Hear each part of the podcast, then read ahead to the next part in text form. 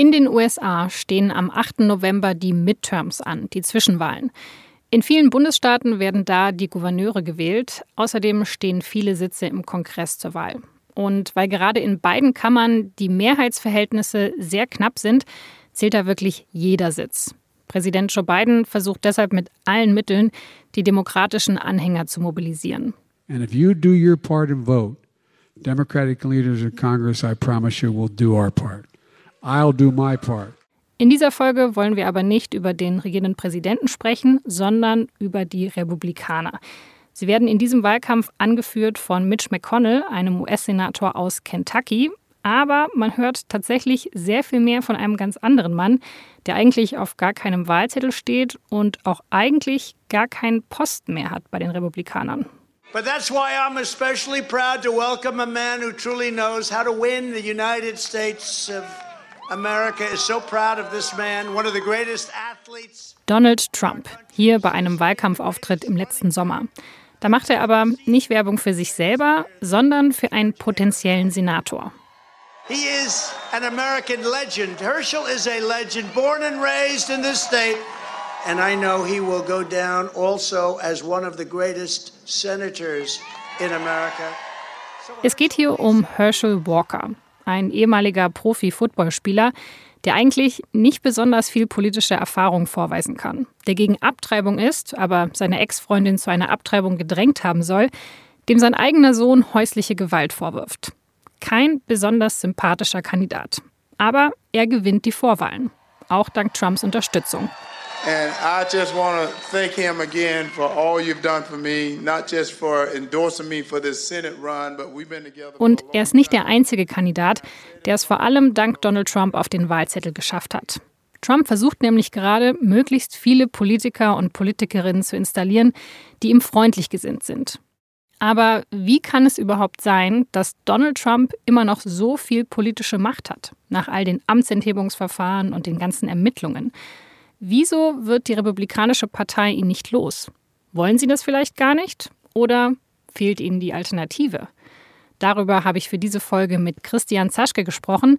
Er ist US-Korrespondent für die SZ und sitzt in New York. Sie hören das Thema. Ich bin Laura Terberl. Schön, dass Sie zuhören.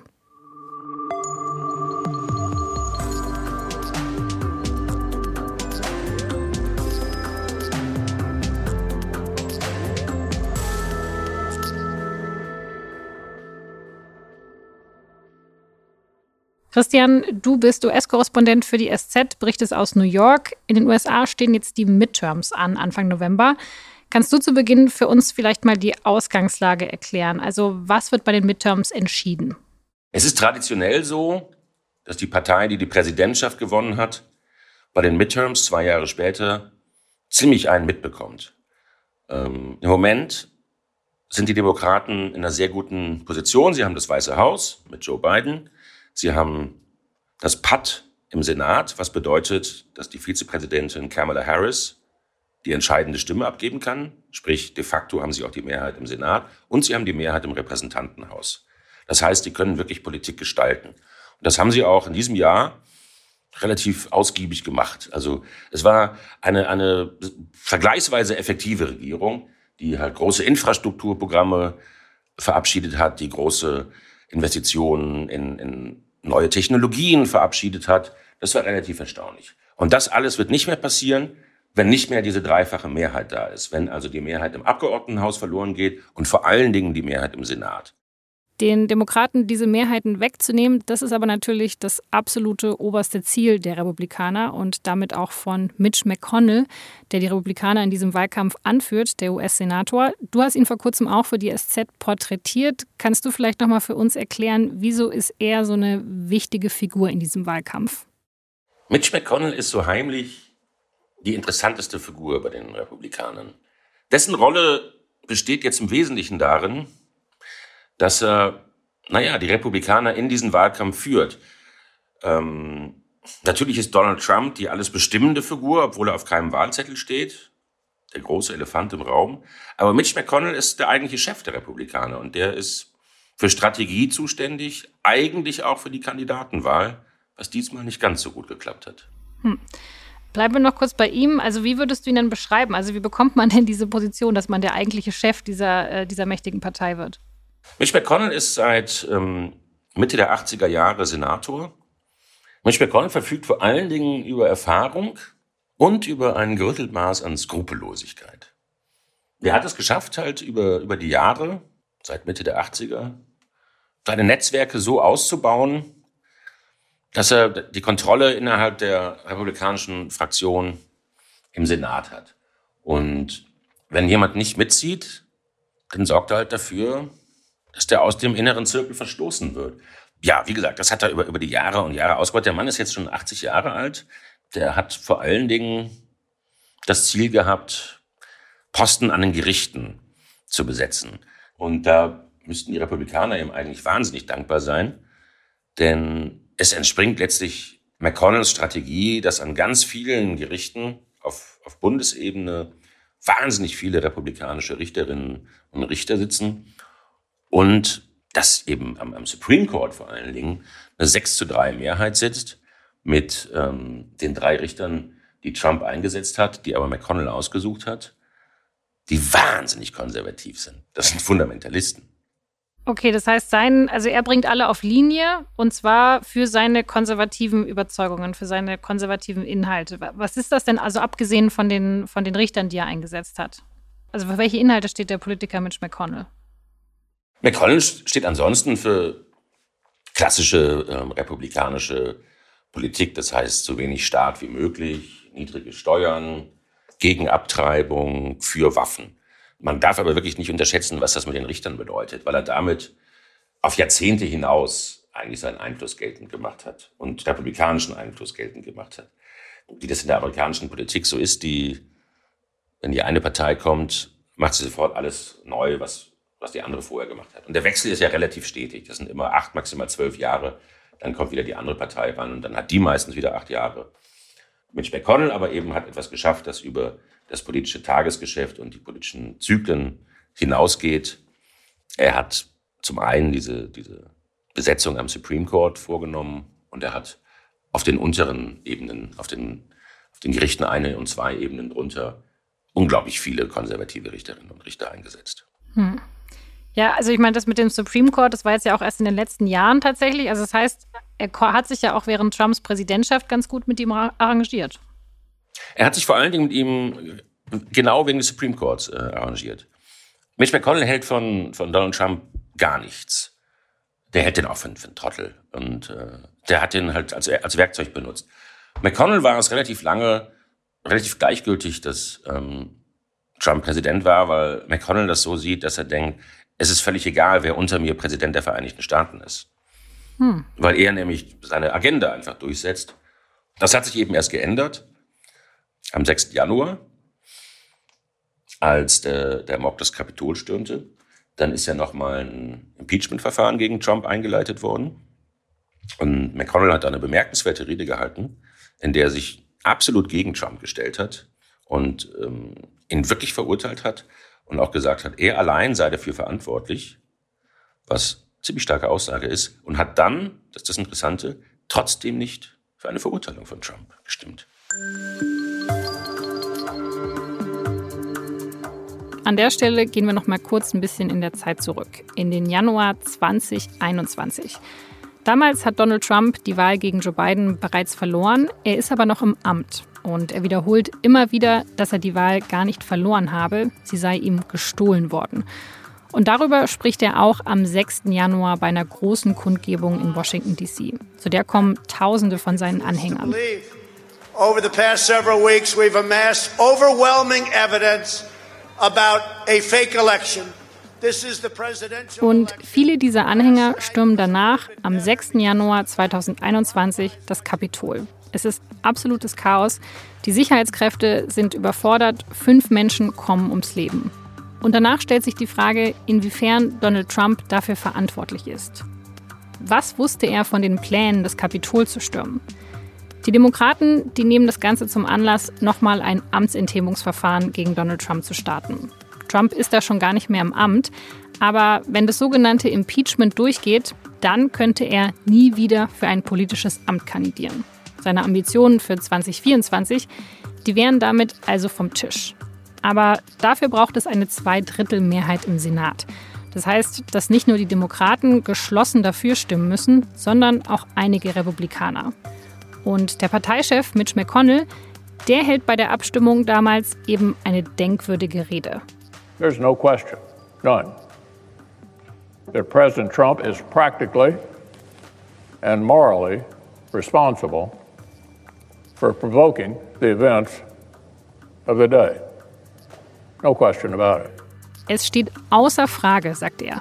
Der Präsident ist verantwortlich für den Sturm aufs Kapitol. Und zwar nicht nur im moralischen Sinn. Didn't get away with anything yet. Das ist ein außerordentlich scharfes Statement für jemanden, der Trump bis dahin immer toleriert hat und sogar gut mit ihm zusammengearbeitet hat. Aber Mitch McConnell stimmt eben nach seiner Rede gegen das Impeachment. Das Amtsenthebungsverfahren ist vom Tisch und damit könnte Trump zumindest theoretisch wieder für politische Ämter kandidieren. Ob Mitch McConnell seine Entscheidung vom letzten Jahr wohl mittlerweile bereut, auch das habe ich Christian gefragt. Christian, was glaubst du, warum hat er das gemacht? Also warum hat Mitch McConnell gegen das Impeachment von Trump gestimmt? Ja, das ist eine sehr gute Frage. Hätte McConnell mit seiner Macht das gemacht, dann wären relativ viele äh, Republikaner mitgezogen und dann wäre er verurteilt worden. Das wäre ähm, natürlich im Nachhinein gewesen, seine Präsidentschaft wäre vorbei gewesen, aber er hätte nicht nochmal antreten dürfen. Trump wäre damit aus der amerikanischen Politik entfernt gewesen. Und warum haben sie das nicht gemacht? Es war die große Chance. Weil in der amerikanischen Politik wahnsinnig viel in Kategorien von Gewinnen und Verlieren gedacht wird. Und das wäre einfach für die Republikaner, so auch McConnells Kalkül, eine Niederlage gewesen. Die Demokraten hätten ihren Willen bekommen, die haben das Impeachment-Verfahren angestrengt und hätten hier gewonnen und hätten das natürlich auch ausgeschlachtet und, und groß gefeiert. Und die Republikaner hätten dann erstmal bedröppelt dagestanden. Das wäre vielleicht, oder aus meiner Sicht mit Sicherheit ein Preis gewesen, den sie hätten zahlen sollen. Denn am Anfang wenn die andere Partei den Präsidenten stellt, sieht man eh immer erstmal schlecht aus und braucht eine Zeit, um wieder auf die Beine zu kommen. Und wie gesagt, bei den Midterms schafft man das dann meistens. Da ist dann die, die, die andere Partei dann plötzlich wieder im Aufwind. Und da hätten sie am Anfang vielleicht diese Niederlage einfach kassieren sollen oder sie sich selber zufügen sollen, nämlich gegen Trump stimmen. Denn dann wären sie ihn einfach los gewesen. Dann hätte der keine Rolle mehr gespielt. Und jetzt laufen sie auf die Midterms zu. Es sieht gut aus für sie, aber Trump ist eben immer noch da. Glaubst du, Mitch McConnell bereut das im Rückblick, dass er da gegen das Impeachment-Verfahren gestimmt hat? Ich glaube, anfangs hat er es nicht bereut. Mittlerweile wird er sich sicherlich seine Gedanken machen, weil ähm, er natürlich nach dieser Rede, tja, nicht mehr Trumps Freund war. Und sobald Trump seine Kandidatur erklärt, man muss immer sagen, falls er sie denn erklärt, aber das wird aller Voraussicht nach passieren, wird Trump alles, alles, alles daran setzen, McConnell loszuwerden. Ob ihm das gelingt, zweifelhaft. Dazu ist McConnell eben zu sehr Stratege und zu sehr verankert und vernetzt in der Partei. Aber das ist auch ein Grund, warum McConnell jetzt bei den Midterms unbedingt die Mehrheit im Senat wieder haben will. Denn dann ist er Mehrheitsführer im Senat. Und den Mehrheitsführer im Senat wird man nicht so einfach los. Selbst, selbst Trump würde das nicht schaffen.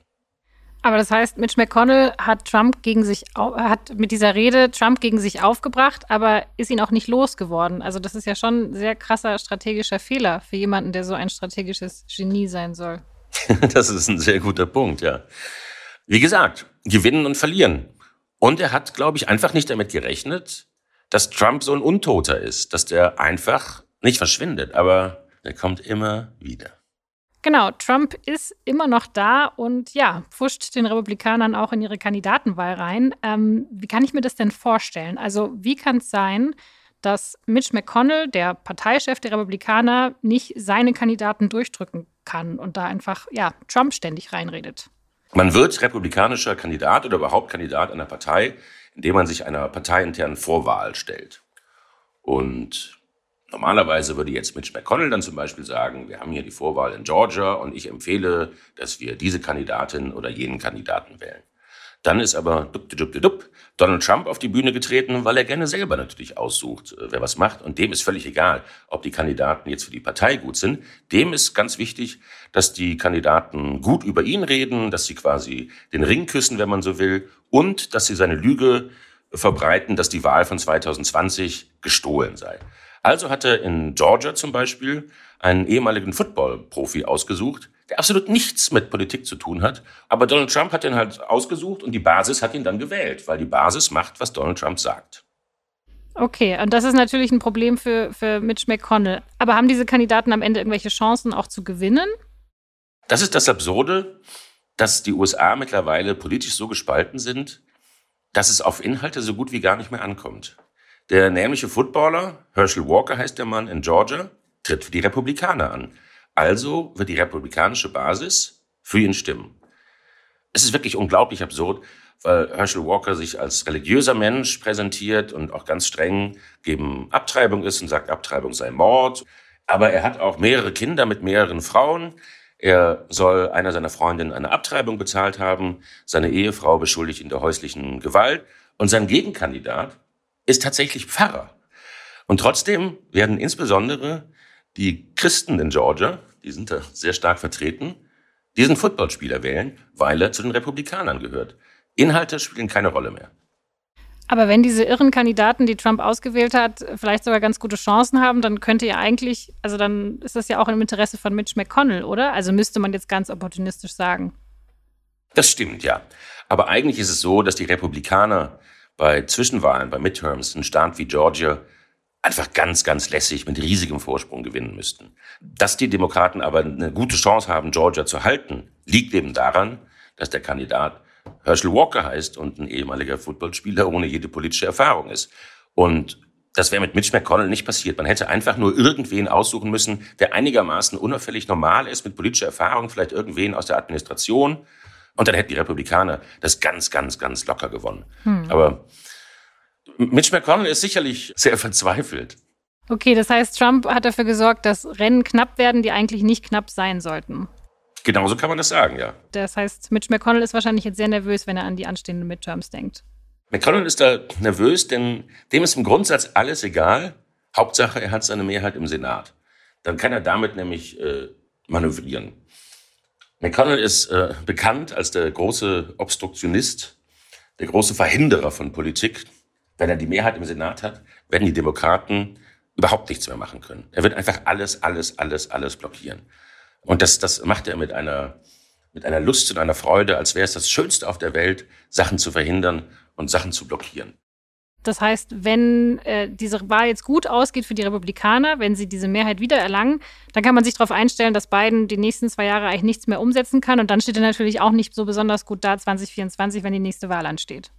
Genau, das ist der Punkt. Ähm, die Präsidentschaft sollte, sollten die Demokraten sowohl das Repräsentantenhaus als auch den Senat verlieren, dann ist die Präsidentschaft von Joe Biden etwas zugespitzt gesagt, mehr oder weniger vorbei. Er ist dann natürlich weiterhin noch zwei Jahre lang Präsident, aber richtig viel machen kann er nicht mehr. Du hast es vorher schon selber gesagt, Donald Trump ist so ein bisschen der Elephant in the Room. Man kommt nicht an ihm vorbei, obwohl er ja eigentlich gerade gar kein Amt mehr hat. Ähm, also wieso hat dieser Typ überhaupt noch so viel Einfluss? Also ich dachte, der wäre jetzt weg vom Fenster. Ja, das ist die Frage aller Fragen. Wieso hat dieser Mann so viel Einfluss? Es ist ja auch, es ist rätselhaft, muss ich sagen. Äh, also mir zumindest ist es nach, nach vielen, vielen Jahren jetzt, ich betrachte den Mann seit mindestens fünf Jahren intensiv. Ähm, an der Stelle muss ich eine Pause machen, weil mir gerade bewusst wird, dass ich seit fünf Jahren intensiv auf Donald Trump gucke. Was für ein Leben. Was macht das ähm, mit einem? ja. Das ist auch so eine klassische Frage, ja. Ich mache das Radio mittlerweile aus, wenn ich ihn höre, ähm, weil die Stimme so schwer zu ertragen ist, finde ich. Aber Trump ist innerhalb der Republikanischen Partei so wahnsinnig einflussreich, weil er weiterhin die Macht über die Basis hat.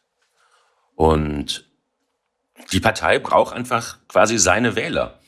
Ohne Trump geht innerhalb der Partei deshalb weiterhin gar nichts. Wenn Trump quasi mit dem Finger auf jemanden zeigt und sagt, diese Person muss weg, dann wird die Person abgewählt.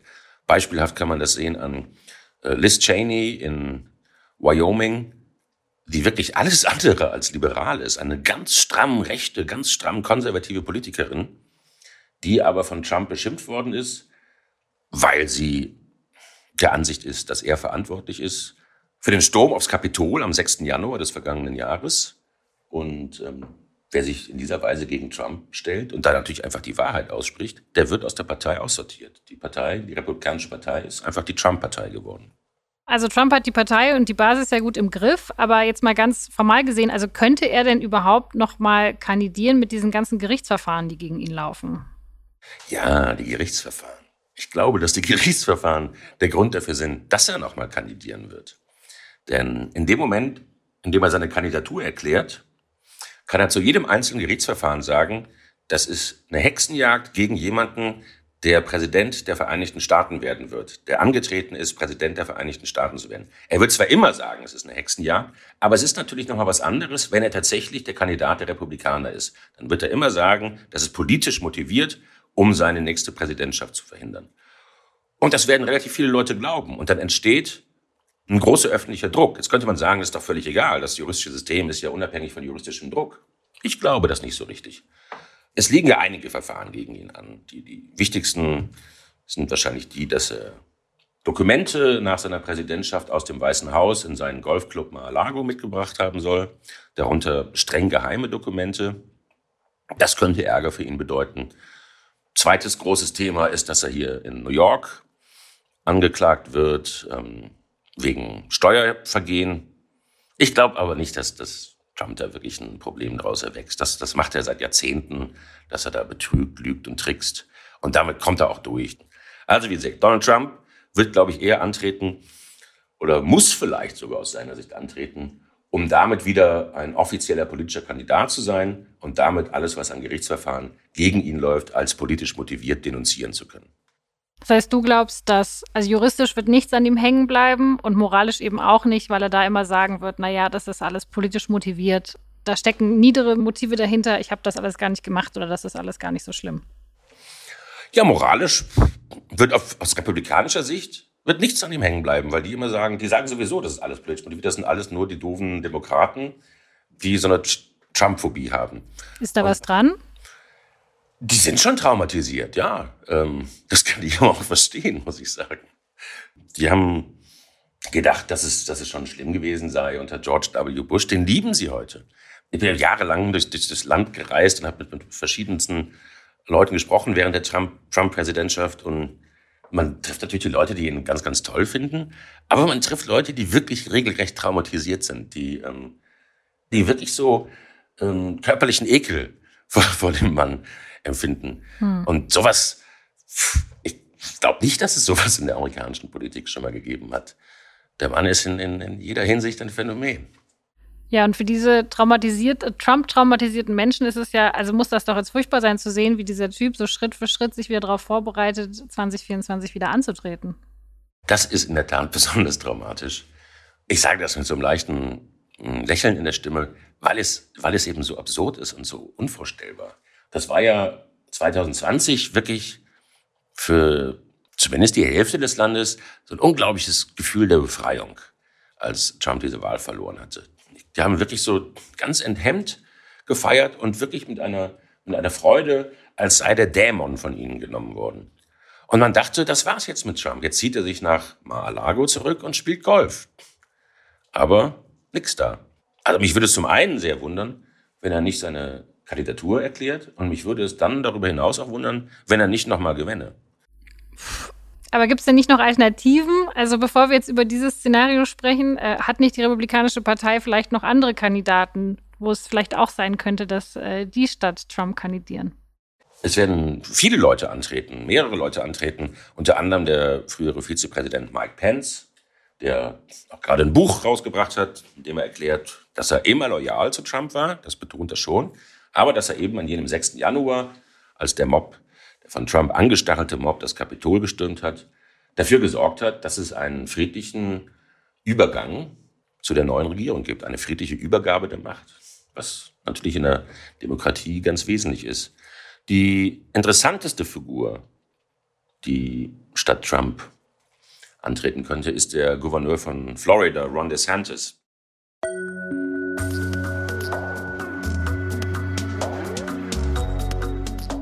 Ron DeSantis ist Mitte 40. Er hat in Yale und Harvard studiert.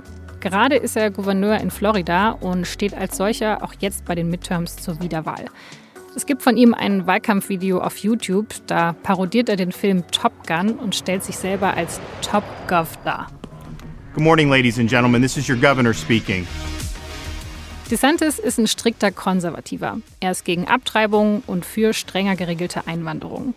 Die Corona-Beschränkungen, die hat er schneller als alle anderen Bundesstaaten ausgesetzt. Und er kritisiert immer wieder die sogenannte linke Elite und die traditionellen Medien. Today's training evolution taking on the corporate media. When they fire, you fire back with overwhelming force. Die Wiederwahl zum Gouverneur, die wird Ron DeSantis ziemlich sicher gewinnen. Er macht aber kein Geheimnis daraus, dass er mehr will als nur das Gouverneursamt. Wenn man vor seinem Wahlkampfbüro in Florida steht, dann sieht man da ein großes Poster, auf dem steht America's Governor. Das macht schon klar, wohin es langfristig gehen soll. Ins Weiße Haus. Und so zynisch es klingen mag, der katastrophale Hurricane Ian, der im September in Florida extrem viel Schaden angerichtet hat und mindestens 100 Menschen das Leben gekostet hat, der hilft Ron DeSantis bei seinen politischen Ambitionen. Denn so konnte er sich als effizienter Krisenmanager zeigen, obwohl er bis jetzt den Klimawandel immer runtergespielt hat und auch gegen Klimaschutzmaßnahmen gestimmt hat. Aber Anfang Oktober konnte er den Hurricane sogar für einen denkwürdigen gemeinsamen Auftritt mit Präsident Joe Biden nutzen, bei dem die beiden Politiker ungewöhnlich geschlossen aufgetreten sind. Ron DeSantis hat Biden freundlich begrüßt. You only get there if it's a team effort. So, Mr. President, welcome to Florida. We appreciate uh, working together across various levels of government, and the floor is yours. Und Biden lobt in seiner Rede sehr vorsichtig sogar das Krisenmanagement von DeSantis, beziehungsweise er gibt sich zumindest sehr versöhnlich. This is the United States of America, and I emphasize united. We've seen extraordinary cooperation. Number one priority was saving lives at the request of the governor. Vielleicht hätte ja auch Biden lieber DeSantis als republikanischen Kandidaten für 2024. Es war sehr, sehr interessant nach dem, nach dem Hurricane in, in Florida, dass Biden und DeSantis zusammen aufgetreten sind. Das wäre jetzt mit Trump und einem ähm, Demokraten eher äh, unvorstellbar gewesen.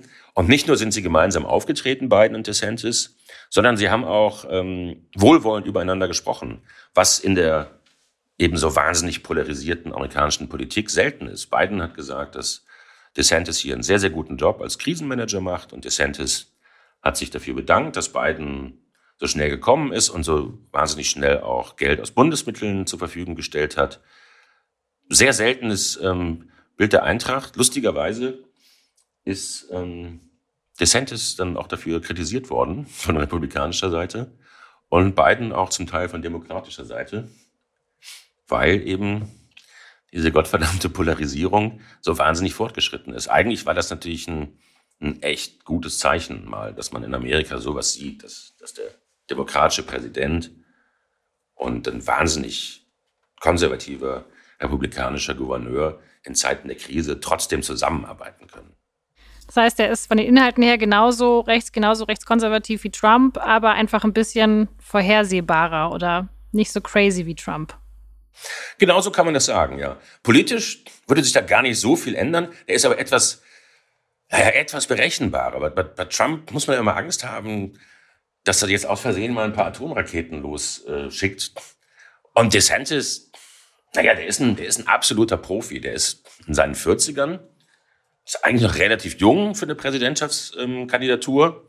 aber er hat ja ein bisschen Zeit. Wenn Trump jetzt 24 nochmal Präsident würde, müsste Trump ja dann gehen. Man darf maximal zwei Amtszeiten haben und eine hatte er schon. Das heißt, 2028 wäre dann wirklich Schluss und dann würde DeSantis mit Sicherheit antreten. Jetzt ist natürlich die Frage innerhalb der Republikanischen Partei, wollen wir wirklich mit Trump antreten? Denn das eine ist, er hat diese wahnsinnig starke Basis, er kann wahnsinnig Wähler mobilisieren. Nur, das gilt auch auf der anderen Seite.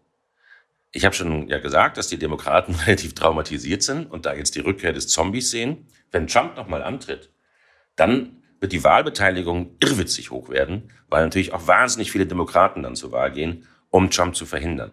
Aber kann man nicht sagen, okay, man nimmt diese, dann sind doch jetzt auch die Midterms so ein bisschen auch eine Abstimmung darüber, ob dieser Trump-Weg noch funktioniert, oder? Also wenn jetzt wirklich, wenn jetzt wirklich die Republikaner in Staaten verlieren, wo sie normalerweise gewinnen, weil Trump diese Kandidaten äh, da so stark gepusht hat mit seinen Endorsements, dann ist das doch auch ein Signal für die Republikaner, dass sie vielleicht nicht auf dieses Pferd setzen sollten. Das ähm, ist absolut logisch. Das ist absolut der richtige Gedanke. Aber alles, was mit Trump zu tun hat, hat mit Logik oft nicht so viel zu tun. Hm. Wenn die Republikaner oder falls die Republikaner schlecht abschneiden in den Midterms, wird Trump sagen, ja, das liegt daran, dass ich nicht auf dem Wahlzettel stand und ihr braucht mich wieder. Falls die Republikaner sehr gut abschneiden, wird Trump sagen, das liegt an mir, weil ich diese Kandidaten ähm, empfohlen habe und überhaupt an meiner Präsenz. Zugleich versuchen die Demokraten die Midterms tatsächlich zu einem Referendum über Trump zu machen und sagen unablässig, wenn ihr für die Republikaner stimmt, dann stimmt ihr für die Trump-Partei, dann stimmt ihr für die Partei, die euch das Verbot der Abtreibung gebracht hat. Und Trump wird 24 wiederkommen, wenn ihr für die stimmt. Und das ist auch alles richtig. Es wird aber alles keine Rolle spielen. Das Repräsentantenhaus werden die Republikaner mit einiger Sicherheit zurückgewinnen weil, weil das Thema Abtreibung zwar viel mobilisiert auf demokratischer Weise, aber es einfach der Wirtschaft nicht gut genug geht. Es sind im Moment acht Prozent Inflation und ähm, damit gewinnt man so eine Wahl nicht. Damit, damit gibt es keine blaue Welle, was die Demokraten hoffen. Der Senat ist in der Schwebe und dann kommt Donald Trump zurück. Aber jetzt bleiben wir nochmal bei den Midterms. Das heißt, was wird, du sagst eigentlich schon, okay, ein paar Sachen sind schon ziemlich klar. Was wird denn deiner Meinung nach spannend? Also worauf schaust du denn am Wahlabend genau? Wo wirst du genauer hinschauen? Der Senat ist, wie gesagt, das ist offen, wer da gewinnt. Ich werde da mit Sicherheit auf Georgia gucken, um zu sehen, ob der Footballer Herschel Walker gewinnt. Und ich werde auf Pennsylvania gucken, wo es ein relativ interessantes Rennen gibt zwischen dem von äh, Trump bevorzugten Fernseharzt Mehmet Oz und einem Menschen namens John Fetterman. Das ist insgesamt ein interessanter Wahlkampf und der ist auch völlig offen. Aber eigentlich müssen, müssten die Demokraten beide gewinnen, um den Senat zu behalten. Und ich glaube, einen von beiden werden sie halt verlieren. Das sind, das sind die beiden Staaten, auf die ich besonders gucken werde, Georgia und Pennsylvania. Hm. Ist es nicht vielleicht auch so ein bisschen das Problem, dass die US-Politik einfach zu unterhaltsam ist? Also es wäre vielleicht ganz gut, wenn es, ähm, ja, wenn das vielleicht nicht immer sowas von äh, TV-Spektakel hätte. Oh Gott, was wäre das toll, wenn das langweiliger wäre. Anfangs denkt man natürlich als Reporter auch, super, hier ist jeden Tag irgendwas los. Und es ist ähm, zum Teil auch völlig absurd. Manchmal wünscht man sich so gute, alte, gediegene deutsche Politik zurück. Ähm, mit so langen parlamentarischen Debatten und Ausschusssitzungen und ähm, sich endlos hinziehenden politischen Prozessen, die dann vielleicht auch nur zu Millimeterbewegungen führen. Und hier sind das ja immer dann gleich so riesige Umstürze. Denn wenn, wenn hier ein Regierungswechsel passiert, dann, dann wird ja erstmal alles neu gemacht auch. Dann wird erstmal alles abgeschafft, was die Vorgänger gemacht haben und weitestgehend alles neu gemacht. Und dann kommt man wieder zu den Midterms, wo dann meistens die Präsidentenpartei schon wieder die Hälfte ihrer Macht verliert und die andere Partei einfach alles blockiert. Und es ist immer riesiges Drama und totaler Wahnsinn. Und ich meine, das ist das ganze Land ist ja ein bisschen so, dass ähm, alles immer großes Drama und totaler Wahnsinn ist. Und vielleicht ist die amerikanische Politik in der Hinsicht einfach auch ein Abbild des Landes. Deutschland ist ja einfach ein, ein eher, würde ich jetzt zumindest, nachdem ich ähm, seit, seit ungefähr zwölf Jahren nicht mehr in Deutschland wohne, sagen, ein sehr gediegenes und, und ruhiges und angenehm langweiliges Land. Und hier ist halt immer Spektakel.